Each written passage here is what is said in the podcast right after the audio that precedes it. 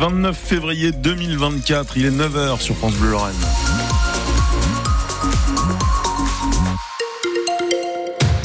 Bonjour François Pelleret. Bonjour Ilan, à quoi va ressembler cette journée côté météo? Bah normalement ensoleillé. Alors c'est vrai que Hum, Météo France nous, nous donnait déjà une journée ensoleillée hier, puis c'était quand même un peu nuageux. Mais normalement aujourd'hui c'est ensoleillé. Bon, avec des températures entre 11 et 12 degrés. Cet après-midi, on en parle juste après les infos. François, un procès très attendu mais aussi redouté. Oui, c'est en résumé l'état d'esprit d'un couple de Messins qui a été victime du terroriste du marché de Noël de Strasbourg. Shérif Shekat, qui avait abattu 5 personnes, fait 11 blessés le soir du 11 décembre 2018. Tout cela au nom de l'État islamique. Le procès de 4 des 5 complices présumés, euh, soupçonnés de lui avoir fourni des armes, s'ouvrira dans une heure devant la cour d'assises spéciale. Xavier Yokoum représentera un couple de Messins qui font partie des victimes. La jeune femme avait été grièvement blessée par balle. Son objectif sera d'obtenir des réponses à, cette question. Comment Shérif Shekat n'a-t-il pas été arrêté avant de passer à l'acte alors qu'il était fiché S et multicondamné C'est un parcours euh, d'une personne qui a été euh, repérée comme euh, pouvant quand même poser problème, puisque comme souvent, les passages à l'acte sont précédés d'un fichage S, et c'était le cas en l'espèce, ce qui en dit quand même long sur la trajectoire de cette personne. Et la question qui est toujours l'éternelle question du moment du passage à l'acte, qu'est-ce qui fait que de potentiels auteurs, on passe à l'acte tel jour d'une manière déterminée et c'est une immense difficulté puisque elle met en échec régulièrement les services de sécurité alors même que les personnes sont sous surveillance. Ça c'est une vraie question. L'avocat messin Xavier Yokoum, le terroriste avait été abattu par la police deux jours après son crime.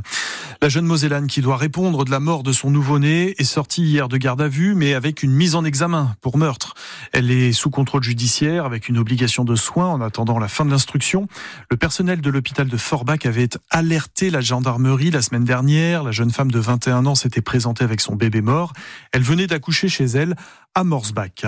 Finalement, la majorité de droite au Sénat a surpris par son vote hier soir. Elle a permis d'approuver, oui, l'inscription dans la Constitution de la liberté d'accéder à l'IVG, l'interruption volontaire de grossesse. Et cela sans bouger une ligne au texte. On parle d'une liberté garantie. Le résultat du vote, c'est 267 voix pour, 50 contre. En Moselle, les contre sont Catherine Belriti, qualifiée qualifiée, et Christine Herzog. Les pour sont Jean-Marie Mison et Michael Weber. Ce vote était la dernière grande barrière avant l'étape du congrès de Versailles. Dès lundi, les parlementaires s'y réuniront.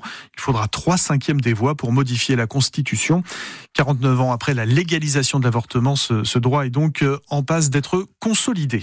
Le projet d'usine d'hydrogène à Carlin intéresse pas mal de riverains. Oui, ils étaient un peu plus de 200 présents hier à la première réunion de concertation à Saint-Avold. Pas mal de salariés de la centrale Émile Huchet, des élus locaux également et des riverains. Ce projet est baptisé Émile I. Il est mené par Gazelle Énergie et GRT Gaz. C'est l'avenir de la tranche à charbon de la centrale Émile Huchet qui est amené à disparaître. Bradley de Souza, vous avez assisté aux échanges hier soir. Alors, autour de quoi tourner les interrogations?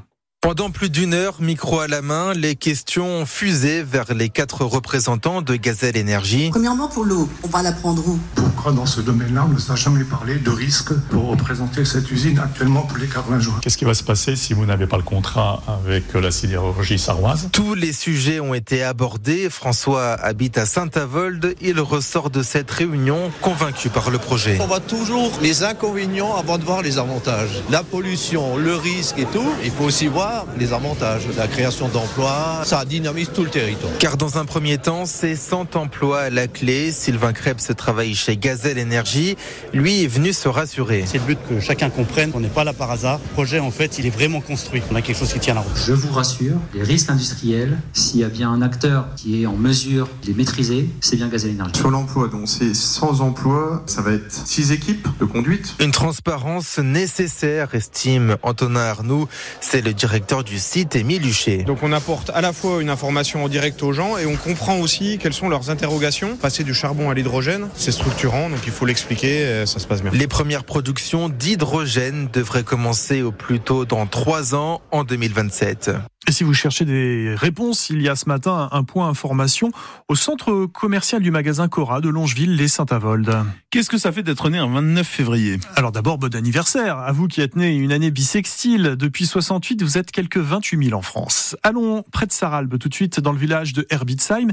Retrouvez Adriano Leda. Il fête ses 64 ans aujourd'hui et il n'oublie pas son enfance, ses frustrations autour de son anniversaire. Au début, quand j'étais petit, ça m'embêtait un peu. J'avais pas anniversaire tous les ans. En plus, on me le fêtait pas tous les ans. Les temps étaient durs, donc c'était, en fait, c'était pas forcément tous les anniversaires tous les ans. Et je voyais arriver le 28 février. Le lendemain, c'était le 1er mars. J'avais pas eu d'anniversaire. Quand je faisais un peu la remarque à mes parents, alors on me donnait une tablette de chocolat. Ben voilà, c'est juste histoire de me laisser un peu sans rien. Mais c'était, il y avait pas plus, quoi. Euh, je me rappelle qu'à 8 ans, par exemple, bon, on a fait une petite fête avec quelques amis d'école euh, chez moi à la maison. Ma mère avait fait un gâteau, on avait fait un petit goûter. Ça, c'est par c'est un souvenir qui, qui que j'oublierai pas. Quoi, quoi j'étais content. Quoi, c'était un grand moment de bonheur.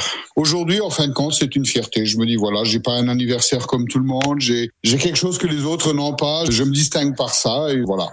Adriano Leda, né le 29 février 1960 à 23h45. Donc à un quart d'heure près, il aurait échappé à, à, tout cela. Les autres années, bah lui, il a choisi le 28 février, la veille, pour souffler ses bougies.